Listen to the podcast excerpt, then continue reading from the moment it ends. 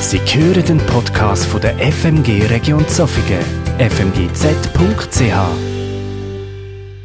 Wenn man so aus einer kräftezehrenden Phase kommt, dann sind Pausen wichtig. Das ist so ein bisschen unser Thema. Ferienzeit, Pausenzeit. Eine Zeit, die uns gut befahren soll. Wo man einfach Abstand gewinnen kann, wo man zur Ruhe kommen kann, wo man ein bisschen runterfahren kann, auftanken ich sehe die Leute schmunzeln, vermutlich sind, haben nicht so können runterfahren und 31, äh, einfach, es soll uns gut tun. Ich möchte aus Markus 6, Vers 30 und 31 lesen. Die Apostel kehrten zu Jesus zurück. Ammann hat sie befähigt, das Evangelium selber weiterzugeben. Die Apostel kehrten zu Jesus zurück und berichteten, was sie getan und gelehrt hatten. Darauf sagte Jesus, kommt, denn ständig waren so viele Menschen um sie, dass Jesus und seine Apostel nicht einmal Zeit fanden zu essen. Es ist also nichts Ungewohntes, eine Pause einzuplanen, eine Pause zu machen. Solche Momente sind wichtig. Und die Jünger sind zurückgekommen, voller Begeisterung, haben gerade weitermachen, in dem Modus bleiben. Und Jesus sagt ihnen, stopp, Ferien, Anführungszeichen. Jetzt ist genug, jetzt brauchen wir eine Pause. Und jetzt sind Ferien, also Ferien, Anführungszeichen. Im Vers 45 ist ganz interessant, gleich danach befahl Jesus seinen Jüngern, wieder ins Boot zu steigen und über den See nach Bethsaida zu fahren, während er inzwischen die Menschen nach Hause entließ. Dann ging er allein auf einen Berg, um zu beten. Also Jesus hat auch das Bedürfnis gehabt, abzuschalten, sich zurückziehen, alleine ziehen, bettend Gemeinschaft mit dem Vater zu haben und einfach nicht gestört zu werden. Eine Pause ist im Alltagsgeschehen. Äh, äh, Ein ganz interessanter Satz lesen wir in 1. Mose 2, Vers 2. Am siebten Tag vollendete Gott sein Werk und ruhte von seiner Arbeit aus. Ich kann mir nicht vorstellen, dass Gott müde war. Aber er hat eine Pause gemacht, hat einen Unterbruch gemacht. Er hat sich das gönnt. Und wir brauchen Auszeiten. Wir brauchen Momente, wo wir zur Ruhe kommen. Das führt dazu, dass in Spitzenzeiten 30.000 Fahrzeuge durch den Gotthard fahren. Weil man Ruhe sucht, weil man fort will, weil man Auszeit sucht. Aber nicht alle können sich die Ferien leisten, oder? So weit weg. Wir haben das sehr genossen mit unserer Tochter und Schwiegersohn. Ich sage jetzt, dass ihr da sind heute, weil sie eurer Gemeinde keinen Gottesdienst gibt. Eine wunderschöne Ferien erlebt miteinander, haben uns das können leisten. Aber nicht alle können sich das leisten. Im Hellpoint habe ich eine Frau gefragt, am letzten Mal, was machen ihr jetzt in der Sommerferien? Dann sagt sie, ich versuche, meine Kinder so oft wie möglich in die Body zu schicken wohltuend könnt ihr leisten, irgendwo weiter weg. Aber wie schön, wie wohltuend können Ferien sein. Und wie gut tut es uns an Leib, Seele und Geist. Und unsere schnelllebige Zeit oder die Intensität vom Leben, die, die absorbieren ja unsere Kräfte und Aufmerksamkeit immer so stark, dass wir, dass es eigentlich legitim ist, dass wir Pause machen. Oder einen Moment von der Ruhe. Wir sollen nicht bis zur Erschöpfung aktiv sein und dann in ein Burnout hineinkommen. Manchmal sind wir ganz nah dran, weil die Umstände äh, so sind. Aber wir sollen auch darauf achten, wir dürfen uns Pause gönnen. Könnte man sogar sagen, wir sollen uns, wenn man das Sabbatgebot nimmt, ja, wir sollen uns Pause gönnen. Aber wir müssen aufpassen, wie. Ich weiß nicht, ob jemand das kennt. Da steht drauf, ein Dialektwort auszieht. Was ist drinnen? Bier. Ich habe das noch nie getrunken, aber es hat mich so originell getrunken. Also nicht nur mit einem Karton Bier irgendwo auf einem Berg und sagen, ich habe jetzt ausziehen, also ich trinke das Bier. Aber es ist legitim, dass wir uns Pause gönnen. Dass wir auch diesbezüglich irgendwie zu uns schauen. Und so schön das ist, Pause zu machen, es gibt eine Ausnahme, wo wir nicht pausieren dürfen. Und das ist auf der Beziehungsebene. Ich darf auf der Beziehungsebene nicht pausieren. Ich darf zu meiner Frau nicht eine On-Off, On-Off-Beziehung haben. Eltern und Kinder, ihr merkt es ja in der Ferien, wenn Kinder rum sind, man kann nicht einfach sich dem entziehen. Man kann nicht abtauchen. Wir können nicht einfach uns äh, unsichtbar machen. Noch wichtig, dass wir da nicht pausieren. Dass wir da aufpassen, dass nicht irgendwie unsere Beziehung zu ihm vernachlässigt wird oder gar aufs Eis geleitet wird. Und denke, wir können es dann wieder aufnehmen wie vorher, wie wenn nichts gewesen wäre.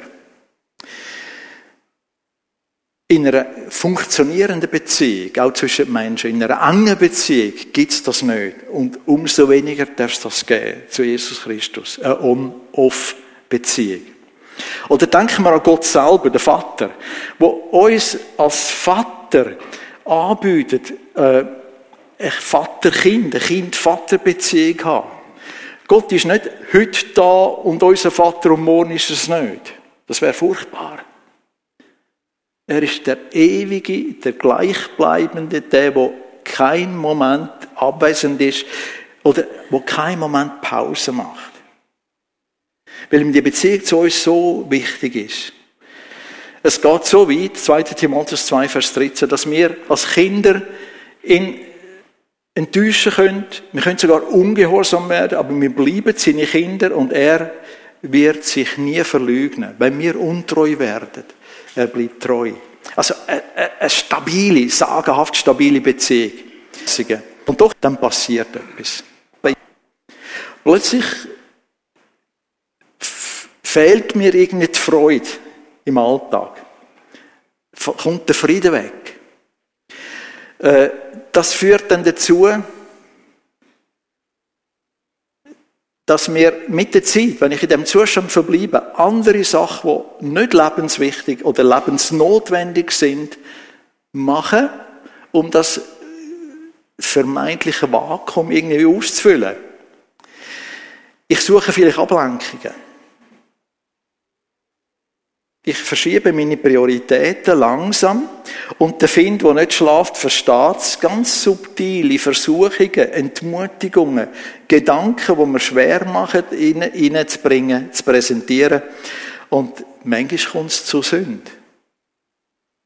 Zu Rückschlägen im Glaubensleben. Und wir fallen. Und wir, ja, wir können fallen. Und wir müssen mühsam wieder aufstehen, nicht weil Gott es uns mühsam macht, aber weil wir dann mit uns einen Knorz haben. Ich weiß das aus meinem persönlichen Leben. Und das schwächt mein Glauben. Das macht mit mir etwas. Das könnte bis zu einem geistlichen Burnout führen. Das könnte dazu führen, dass mein Glaube gelähmt wird. Im Sinne von, dass ich nicht mehr im Glauben reagiere im Alltag, in den verschiedensten Situationen. Und wir kennen die Ermahnung in der Offenbarung, dass die Liebe zu Gott kann erhalten. Sie ist einfach weg. Aber am Anfang ist einfach vielleicht etwas ganz Einfaches. Äh, Pausierung, äh, in, unserem, in unserer Beziehungspflege zu Gott. Das dürfen wir nicht. Ferien gibt es da nicht. Pause, Unterbrüche darf es da nicht geben. Jetzt, wie können wir die Beziehung zu Jesus pflegen? Ein paar, ein paar Anregungen. Ich möchte den Psalm 103 lesen. Äh, das ist ein Psalm, der für mich persönlich ganz, ganz wichtig ist. Da redet David zu sich selber. Und er sagt, mit meiner Seele will ich den Herrn loben und von ganzem Herzen will ich seinen heiligen Namen preisen. Der Luther hat gesagt, lobe den Herrn, meine Seele. Also, wie wenn der David zu sich selber redet, lobe den Herrn. Und was haben die gesungen? Lobe den Herrn. Ich will ihn loben. Mein Lob soll für ihn. Das ist eine Entscheidung, das wollen wir bewusst machen. Und Vers 2. Äh, mit meiner Seele will ich den Herrn loben und das Gute nicht vergessen, das er für mich getan hat. Also das wieder ins Zentrum stellen, wer ist er und was hat er gemacht? Und was darf er wieder tun in meinem Leben, wie viel sagen und so weiter. Vers 3, er vergibt mir alle meine Sünden. Wenn ich mich verrannt habe, er vergibt mir alle meine Sünden. und heilt alle meine Krankheiten. Er kauft mich vom Tode frei, umgibt mich mit Liebe und Güte. Er, er macht mein Leben reich und erneuert täglich meine Kraft, dass ich wieder jung wie ein Adler werde. Ihn ins Zentrum stellen. Dort ist die Quelle von allem, von allem was ich brauche, um ein Leben zu leben, das gesegnet ist, wo, in der Freude darf und im Frieden geschehen. Wer ist Jesus Christus für dich? Auch wir haben schon davon gesungen, wer er alles ist, oder? Jesus Christus ist wirklich der Sohn Gottes, der Mensch geworden ist. Also jemand, der ist aus einem Bereich, wo wir keinen Zugang haben, wo uns verschlossen ist, wo wir nicht erkennen können, wo wir nicht, können, nicht einmal erahnen Eben, die Welt ist nur der Fußschemel von, von dem mächtigen Gott. Und wir sind in Gottes Augen so wertvoll, dass Gott sich zu einer Mission Impossible entschieden hat. Zu einer, zu einer Mission, dass er seinen Sohn gegeben hat, dass er, dass er uns zurückholt in eine Beziehung zu ihm. Und ich muss mich daran erinnern, ich verdanke Jesus alles. Alles in meinem Leben. Vergebung, Frieden, Freude, Segnungen kommen von ihm. Hoffnung für die Zukunft, ewiges Leben, das ist alles ein Geschenk, wo Jesus mir gibt. Wie kann ich eine Beziehung zu ihm dann vernachlässigen oder pausieren? Seine Gnade erneuert sich jeden Tag. Und seine Liebe zu mir, seine Güte zu mir, die ist nicht launisch. Oder von Umständen abhängig. Gott ist so anders. Ich lese im Moment gerade Jesaja, ich habe gestern Jesaja 53 gelesen und da gibt es einen ganz interessanten, zwei, drei Sätze. Er, er warf unsere Schuld auf ihn. Oder unsere Übertretungen haben ihn getroffen. Und da ist mir das Bild in den Sinn gekommen. Äh, ich nehme an, bei allen unseren Gemeinden wird der Abfall in die Säcke da und da kommt das Abfallauto und sammelt die Säcke ein. Jetzt stellen wir mal uns vor, das wird nicht in den Säcke, in das Abfallauto hineingefüllt und es ist offener Abfall und das Abfallauto ist voll. Erstens mal stinkt. Zweitens möchte niemand damit etwas zu haben. Und jetzt haltet das Abfallauto an, lupft sich und kippt den ganzen Müll auf jemanden aus.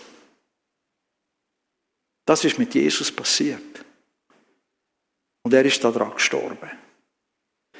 Manchmal reden wir gross von der Liebe Gottes und vergessen, wie schlimm der Grund war, warum Jesus sein Opfer bringen und er hat sich geopfert. Er ist auferstanden. Wir haben den auferstandenen, lebendigen Herr. Aber das hat Jesaja irgendwie so formuliert. Er warf unsere Schuld auf ihn. Er warf unsere Übertretungen auf ihn. Jesus ist am Kreuz gelandet wegen meiner Schuld. Und wenn ich daran denke, dann kann ich nicht meine Beziehung zu Jesus vernachlässigen. Dann kann ich nicht pausieren. Dann kann ich sagen, oh, geht mir nicht so gut oder ich habe wieder einen Fehler gemacht, es tut mir leid, bitte Herr, ich brauche dich. Und ich stehe wieder auf und gang weiter. Er hat sich so für mich äh, eingesetzt, dass, dass er das verdient. Der Paulus bezügt das anders. Er sagt, ihm verdanke ich alles und sagt in Galater 2, Vers 20, ich lebe, aber nicht mehr ich selbst, sondern Christus lebt in mir. Ich lebe also mein Leben in diesem irdischen Körper im Glauben an den Sohn Gottes, der mich geliebt und sich selbst für mich geopfert hat. Ein wunderbares Zeugnis, weil er hat Jesus erlebt.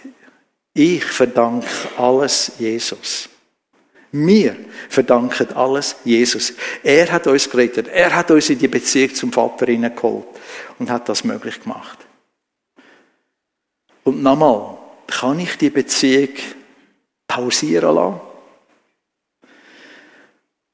Leider, manchmal ja. Es gibt ein negatives Beispiel in der Bibel, 2. Samuel, Vers, Kapitel 12, Vers, Kapitel 11, Vers 1. Wir lesen dort, dass der David im Vers 1 Folgendes gemacht hat. Im nächsten Frühjahr, zu der Zeit, in der die Könige in den Krieg ziehen, schickte David Joab mit seinen Männern und dem ganzen Heer Israels in den Kampf gegen die Ammoniter und so weiter. David blieb jedoch in Jerusalem zurück. Der David machte Pause. Geht nicht in die Ferien, aber er machte Pause. Die Heime. Es sprichwörtlich negatives Beispiel von Paul, von David. Vers 2. An einem Spätnachmittag erhob sich David von der Mittagsruhe, hat also geruht, ja, lange Siesta gemacht und ging auf dem Dach des Palasts umher. Da fiel sein Blick vom Dach aus auf eine außergewöhnlich schöne Frau, die gerade ein Bad nahm. Er schickte einen Diener los, der herausfinden sollte, wer die Frau war. Man sagte ihm, es ist Bathseba, die Tochter von Eliam und Frau des Hethiters Uriah. Da ließ David sie holen und als sie in den Palast kam, schlief er mit ihm, mit ihr. Als Bathseba schwanger war, merkte, dass sie schwanger war, ließ sie es David mitteilen. Pausiert, sich ablenken, sein Fokus ist verrutscht. Er ist nicht mehr in dieser bewusst gelebten Beziehung mit Jesus mit Gott dem Vater. Und er begeht Ehebruch. Die Frau wird schwanger. Das Kind will er dem Mann in die Schuhe schieben. Er lässt ihn zurückkommen. Er hofft, dass sie zusammen schlafen. Dass er sagen, nein, das ist nicht von mir. Er probiert es zu vertuschen. Es funktioniert nicht. Er lässt den Mann umbringen.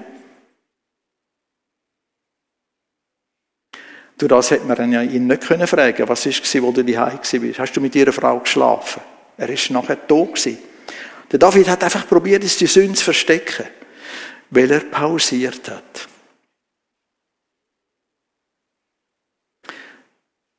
Nicht jede Pause führt zu Sünde, das ist natürlich klar. Oder wenn wir pausieren und in unserer Beziehung zu Gott keine Pause machen, super. Aber was da geschehen ist, weil der David sich in dieser Beziehung zu Gott eine Pause genommen. Das ist schrecklich. Und ich möchte lesen, was der David selber dazu sagt. Psalm 51. Das sind Worte von David.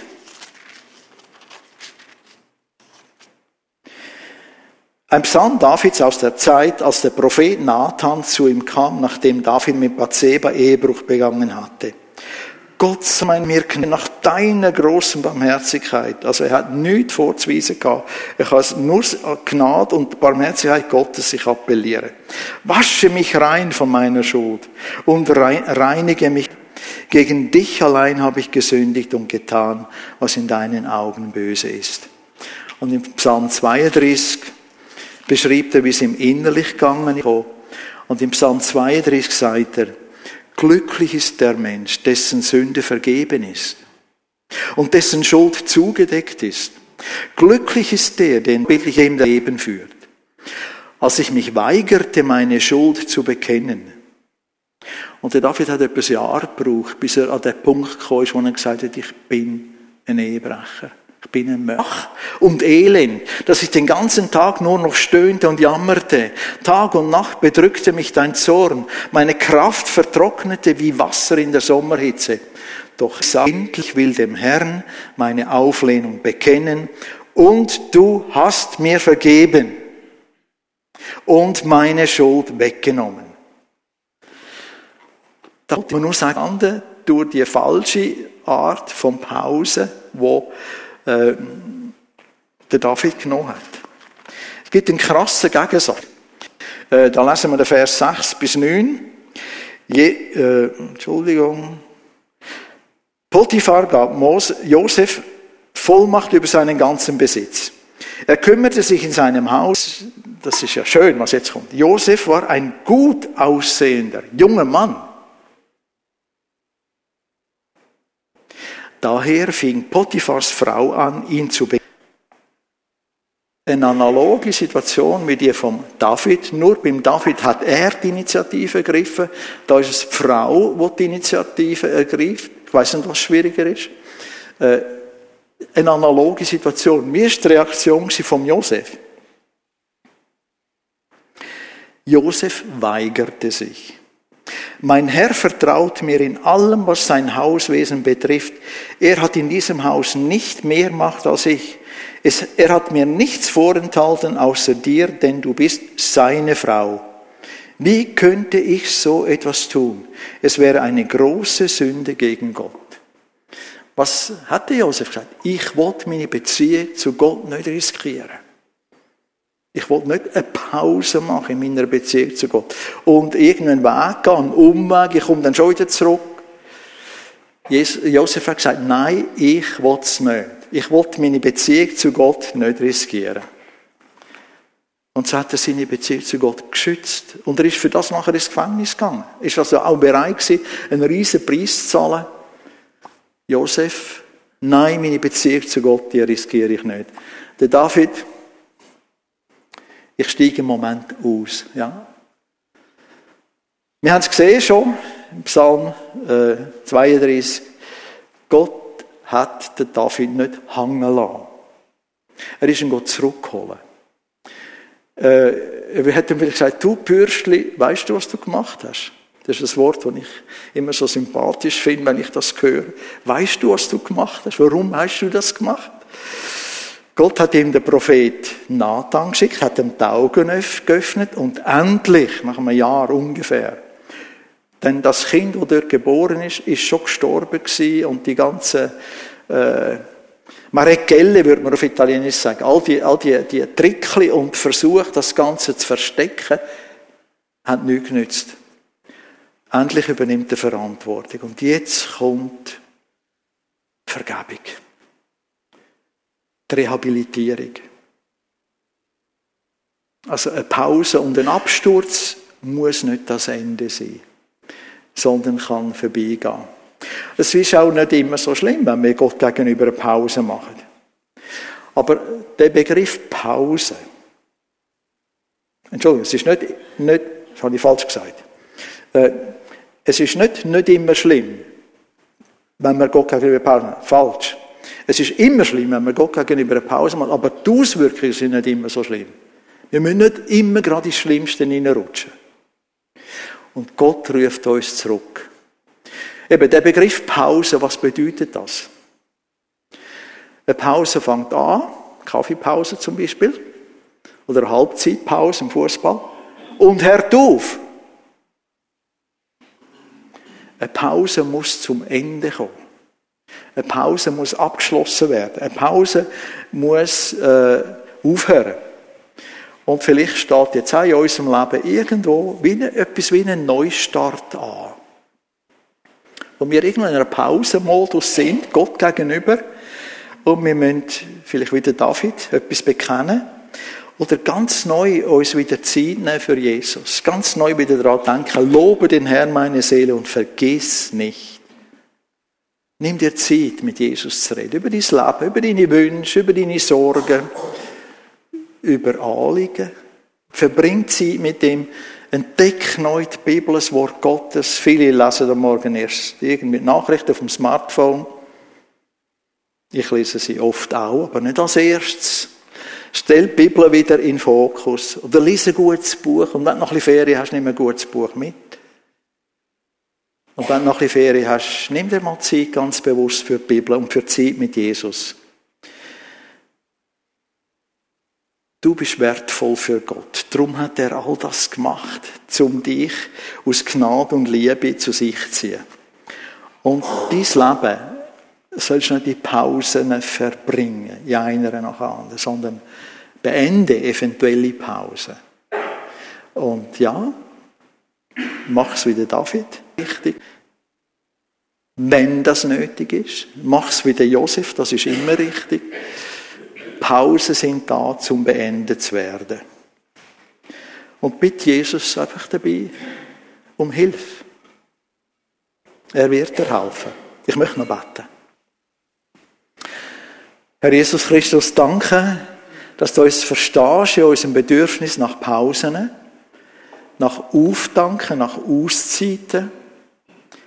Und dass du uns das einfach gönnst, auch in deiner Liebe, auch Ferien Zeit, die wir brauchen können für uns und für Sachen, die wir sonst im Alltag nicht geniessen können. Aber du kannst es auch bewahren davor, Pause einzulegen. Innere die Pause dir.